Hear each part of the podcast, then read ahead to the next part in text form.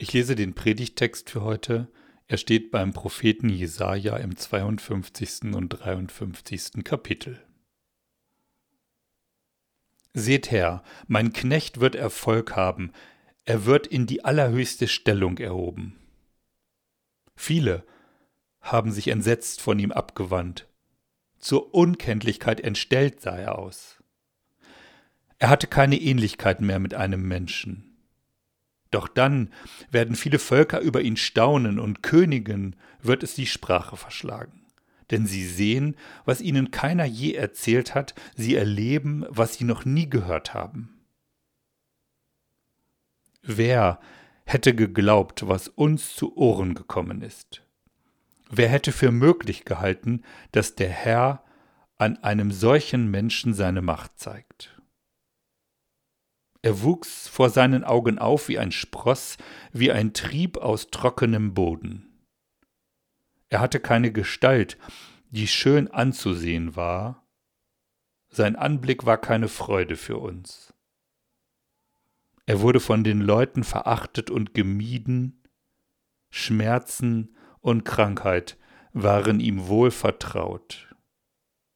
Er war einer, vor dem man das Gesicht verhüllt, alle haben ihn verachtet.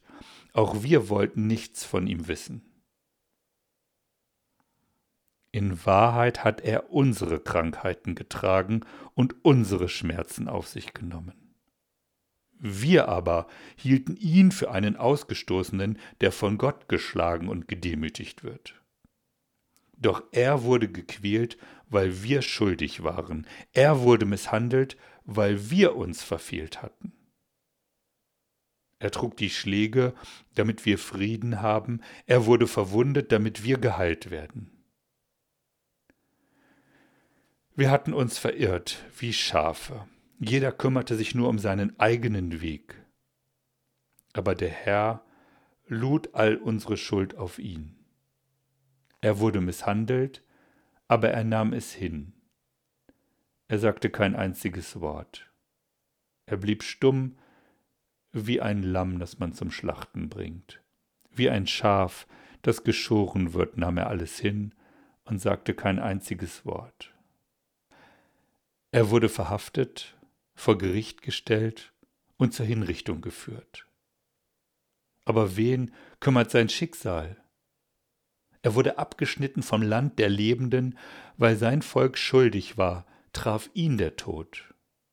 Man begrub ihn bei den Verbrechern, bei den Übeltätern fand er sein Grab. Dabei hatte er keine Gewalttat begangen und keine Lüge war ihm über die Lippen gekommen. Es war der Plan des Herrn, ihn zu schlagen und leiden zu lassen. Er setzte sein Leben für andere ein und trug an ihrer Stelle die Schuld. Darum wird er viele Nachkommen haben und lange leben, durch ihn führt der Herr seinen Plan zum Erfolg. Nachdem er so viel erduldet hat, wird er sich wieder satt sehen am Licht. Mein Knecht kennt meinen Willen, er ist gerecht und bringt vielen Gerechtigkeit. Ihre Schuld nimmt er auf sich.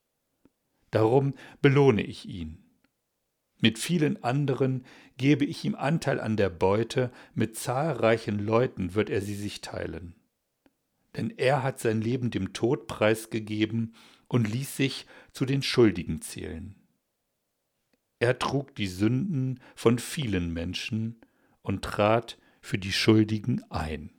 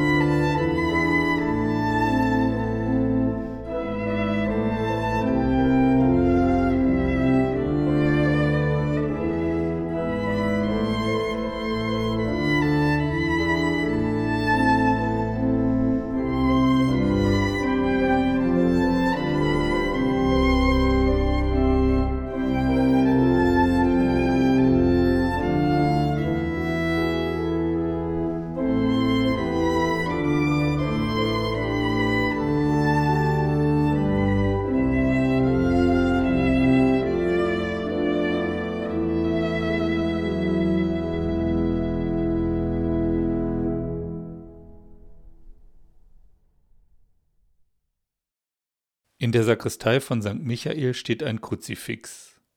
Es ist aus Holz geschnitzt und dem Kreuz auf dem Isenheimer Altar nachempfunden. Der Gekreuzigte breitet die Arme aus und wendet die Handflächen gen Himmel. In dieser Haltung fixieren die Nägel die offenen Hände. Der Mönch und Priester Christian de Chergé überliefert ein Gespräch über das Kreuz mit einem muslimischen Freund. Er fragt ihn, wie viele Kreuze er sehe. Der Freund antwortet zwei oder vielleicht drei.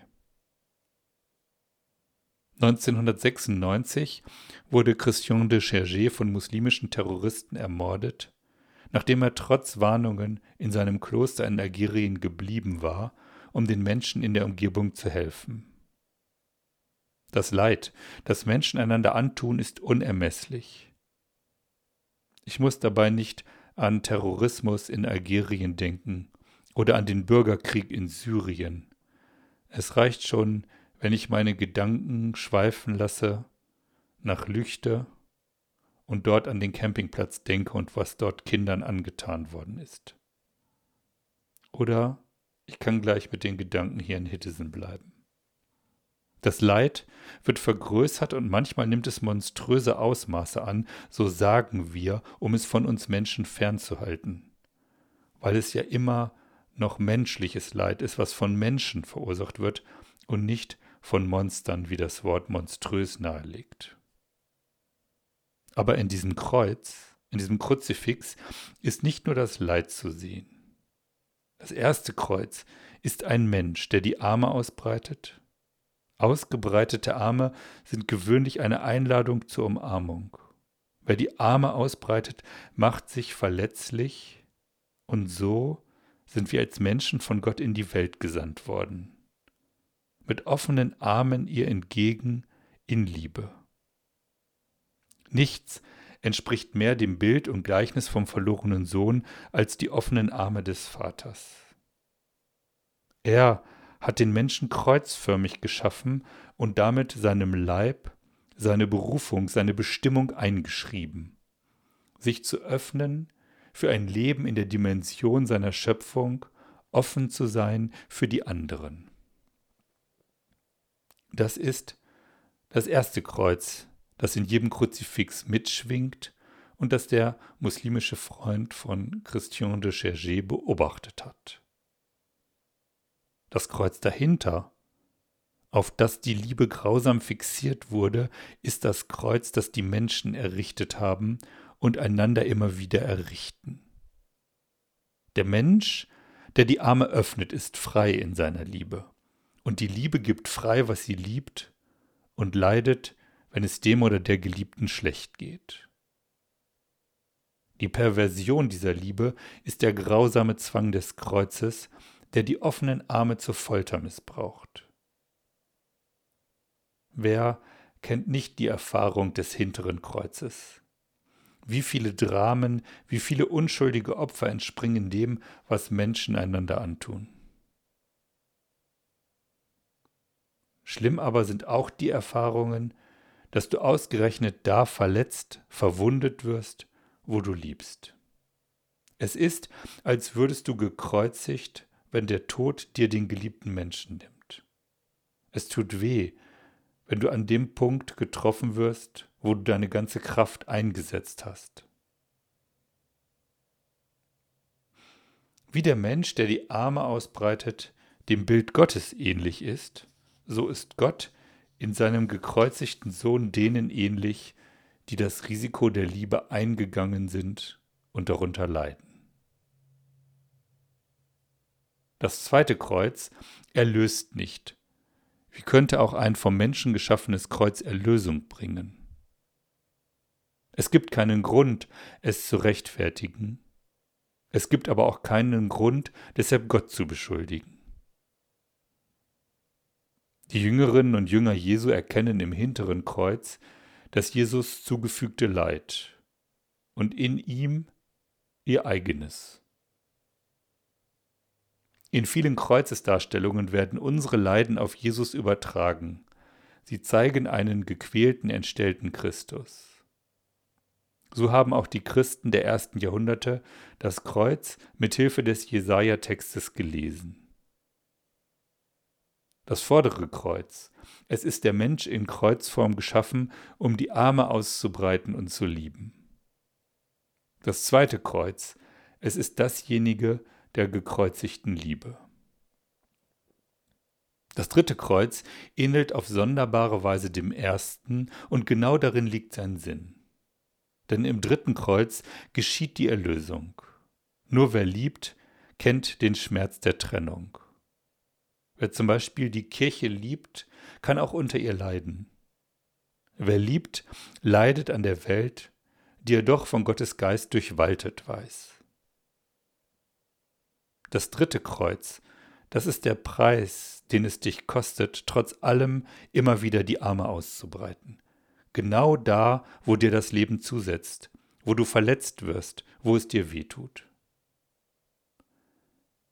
In Zeiten der Trauer, in Erfahrungen von Trennung, Unverständnis, Verrat, Unrecht, neigst du dazu, dich zu verschließen, dich zurückzuziehen. So zu reagieren ist natürlich aber du kannst so verbittern. Du hegst Groll oder stumpfst ab, du igelst dich ein oder weichst aus. Doch es gibt einen Weg für dich, und das Kreuz Christi weist dir die Richtung.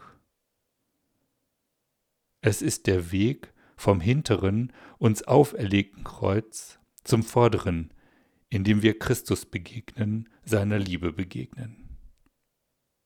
Diesen Weg immer wieder aufs Neue einzuschlagen, ist schwer und zugleich die Erlösung.